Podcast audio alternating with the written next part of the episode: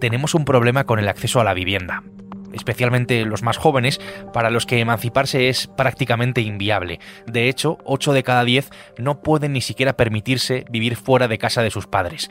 A eso tenemos que sumar el coste de las hipotecas, la entrada, los precios de los inmuebles, todos son dificultades y además no son solo para los jóvenes. Paradójicamente, somos un país de propietarios donde ahora mismo es bastante complicado convertirse en uno, en un propietario. El gobierno, por tanto, ha movido ficha, como antes habían hecho algunas comunidades autónomas, y ha abierto el grifo del ICO para avalar el 20% de la compra de la primera vivienda. ¿Funcionará? Soy Javier Atard y hoy es miércoles, es 14 de febrero. El Mundo al Día, un podcast del mundo. Vamos a ver si respondemos a esa pregunta. Hola Marcos. Hola Javi. Marcos Iriarte es el redactor jefe de la sección de Economía del Mundo. Marcos, tenemos delante de nosotros, además de un problema, 2.500 millones de euros en avales a través del Instituto de Crédito Oficial del ICO para acceder a la compra de una vivienda. Así es como lo anunciaba Isabel Rodríguez, que es la ministra de Vivienda y de Agenda Urbana, en la rueda de prensa posterior al Consejo de Ministros. Eh, gracias, ministra eh, portavoz. Sí, eh, olvidé dar la cuantía de los, de los avales, que es muy significativa, es muy importante. el Gobierno va a llegar a los 2.500 millones de euros en avales es una cantidad, una cantidad muy, muy, muy importante. Marcos, pongamos que me quiero comprar un piso por explicar un poco cómo funciona todo esto. Ese piso que me quiero comprar tiene un precio de 400.000 euros. Ahora mismo, por norma más o menos general, el banco suele cubrir a través de la hipoteca el 80% del importe de ese piso, de esa vivienda. El 20% restante, entonces, es el dinero que tendría que tener ahorrado yo para ponerlo a modo, digamos, de, entrada para que me concedieran ese préstamo. Es decir, para ese piso de 400.000 euros que me quiero comprar, tendría que aportar para acceder a la hipoteca y por tanto a la vivienda 80.000 euros. ¿Estos avales, Marcos, están pensados para cubrir esa parte de la entrada? Así nos lo ha vendido el gobierno. El gobierno lo que quiere, bueno, es consciente de que hay un problemón en nuestro país con el acceso de los jóvenes a la vivienda y lo que quiere es cubrir ese, esa barrera inicial que supone la entrada para poder comprar un piso en propiedad. Ellos dicen que además así se podría eh, quitar tensión sobre el mercado del alquiler, es decir, habría gente que se trasvasaría al eh, ámbito de la compra.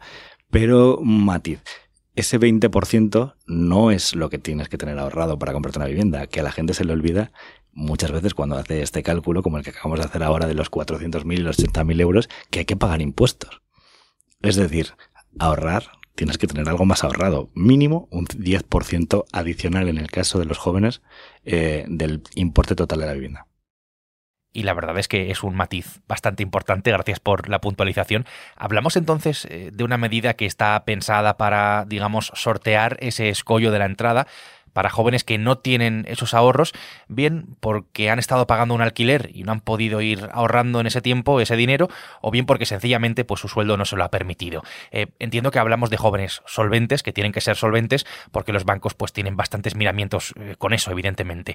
Solventes, pero sin ahorros, eso es importante. Bueno, sin tantos ahorros, porque ahí está el pago de todos los impuestos, alrededor del 10% que decías, Marcos, eh, del importe de la vivienda. Expliquemos, en todo caso, cómo va a funcionar este, este mecanismo, porque estamos ante un aval, con lo cual entiendo que las personas que se beneficien pues tendrán el 100% de la financiación del importe de la vivienda, pero tendrán que responder ante el banco. Quiero decir, la relación del ICO eh, es con el banco, no es con el comprador. A partir de lo que se aprobó este martes ayer en el Consejo de Ministros, ahora se tiene que firmar un convenio con el ICO y las entidades financieras que se quieran adherir. O sea, no está claro que todos los bancos vayan a entrar en este programa es previsible que lo hagan muchos o al menos la mayoría. Y luego tú, como cliente, solicitarás tu hipoteca con aval del ICO o sin aval del ICO en tu entidad bancaria. Em, hablabas antes también del 80% tradicional que te cubre la banca y este 20% que sería vía avales del ICO. Esto es relativamente nuevo. Desde la crisis, recuerda, de 2007. Antes eh, tuvimos un problema mucho mayor porque mucha gente sin ahorro o sin capacidad de devolver accedía al 100% de los importes bancarios. Eh, y luego hubo, hubo que digerir todo aquello. Sí, la verdad que hubo algún que otro problema con esto.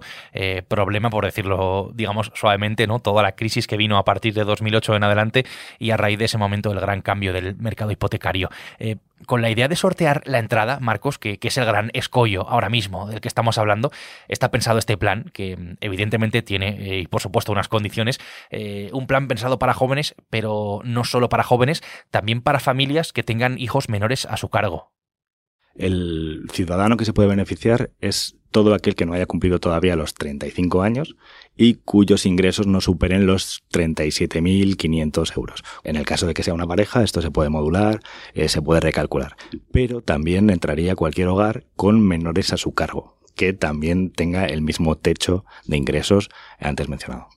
Entonces, Marcos, una duda con respecto a si las personas eh, que compran la casa son dos, si es, eh, en fin, una pareja. Si quienes compran la vivienda, eh, por lo que digo, son dos personas, el criterio ese del salario del que estamos hablando se dobla. entiendo que si estamos hablando de 37.500, em, hablaríamos de unos 70.000 euros entre las dos personas. En principio habría que ver la letra pequeña todavía del acuerdo, pero parece lógico que el tope sea, sea el doble letra pequeña que sí que indica, por otra parte, que para acceder a la ayuda hay que haber residido en España al menos dos años antes de solicitar ese crédito, eh, que el aval será por un plazo de 10 años, tiempo en el que además deberá ser la vivienda habitual del solicitante de, esta ayuda. Hablábamos, eh, Marcos, de ese tope de, ingresos para acceder al aval, pero no hemos dicho nada de si existe un tope de financiación, quiero decir, un precio máximo de la vivienda que se quiere comprar. ¿Esto lo sabemos? Esa es otra de las cosas de la letra pequeña que no ha trascendido. No parece que vaya a haber un tope. Sí que marca, sin embargo, un límite en el patrimonio previo que tenga cada uno de los eh, beneficiarios. Es decir, si tú tienes más de 100.000 euros de patrimonio, independientemente de tus ingresos, si, aunque no llegues a esos 37.000 que hemos hablado antes, eh, no podrías acceder a una de estas eh, hipotecas con aval del ICO.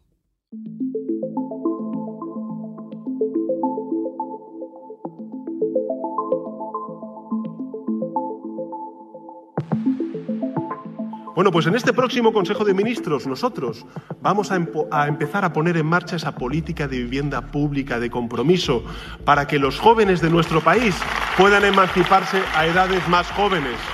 Por supuesto, esta medida ya ha sido aprobada por el Consejo de Ministros, pero Sánchez, Pedro Sánchez, el presidente del gobierno, ya la había anunciado a bombo y platillo, además, en un mitin en, Galicia, rodeado de, jóvenes. Recordemos que las elecciones en esa comunidad, en Galicia, son el próximo domingo. ¿Hay, Marcos, algún cálculo por parte del gobierno de a cuántas personas, a cuántos jóvenes, a cuántas eh, familias puede llegar a beneficiar esta medida? Mm, la verdad es que la ministra de Vivienda nos lo dijo hace unos meses ya en una comparecencia en el Congreso, porque esta medida ha estado sobre la mesa, mm, bueno, sobre todo ha vuelto reiteradas veces en, campaña electoral. Lo primero lo anunció Pedro Sánchez en la campaña de las municipales, luego lo ha retomado ahora en, las campaña, en la campaña de las gallegas y ahora por fin se aprueba en el Consejo de Ministros. En esa comparecencia de la ministra de Isabel Rodríguez, ella hablaba de unos 50.000 beneficiarios potenciales. Esa es la cifra. Hay un plazo, hay plazo. Eh, es verdad que todavía no está en vigor, pero ¿sabemos hasta cuándo vamos a poder solicitar esto?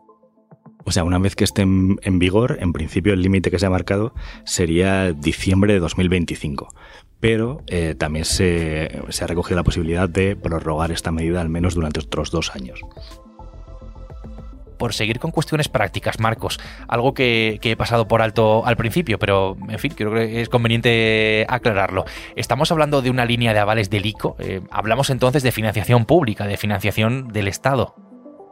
Bueno, al final el ICO sí es un banco, eh, es un banco público adscrito al Ministerio de Economía. Él lo que va a hacer es responder al del banco en caso de que tú, beneficiario, dejes de pagar. Es decir, no es que vaya a darle directamente al banco el 20% de ese, de ese importe, sino que si tú no pagas o si hay algún problema, eh, él se va a hacer responsable. Estás escuchando El Mundo al Día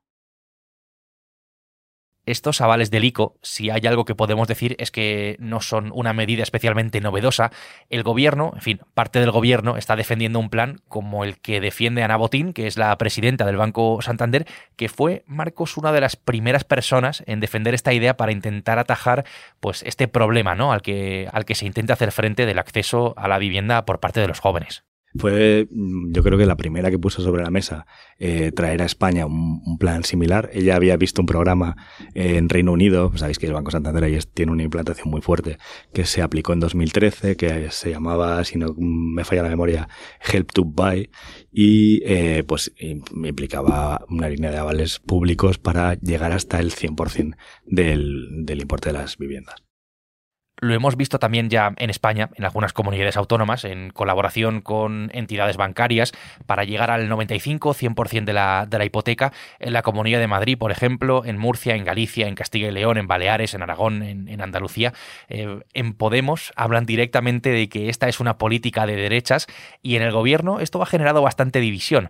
Bueno, creo que división eh, es tal vez quedarse algo cortos. Yolanda Díaz, la vicepresidenta, se ha mostrado contraria a esto, Marcos. Sumar se opone directamente.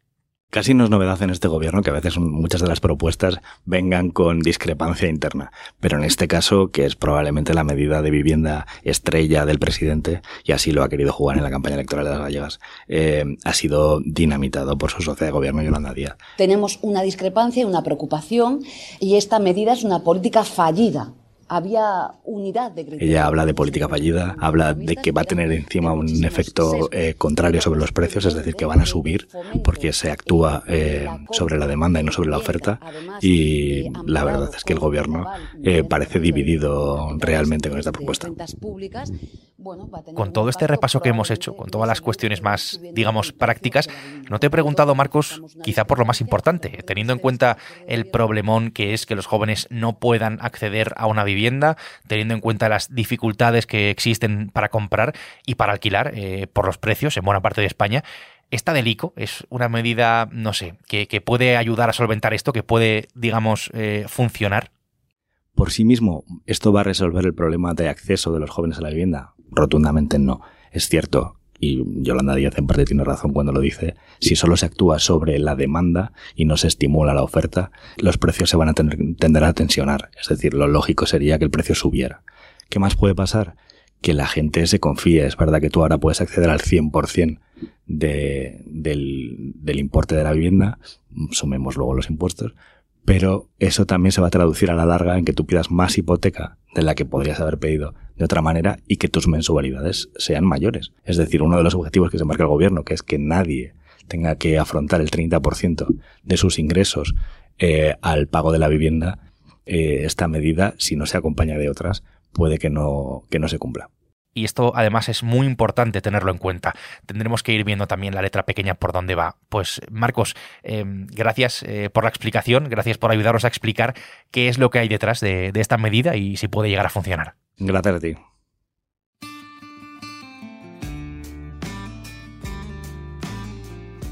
Marcos Iriarte ha hecho posible este episodio del Mundo al Día, un podcast que se emite de lunes a viernes y que puedes escuchar en cualquier momento en elmundo.es, en la web del mundo y en las principales plataformas de audio, en las que además te puedes suscribir.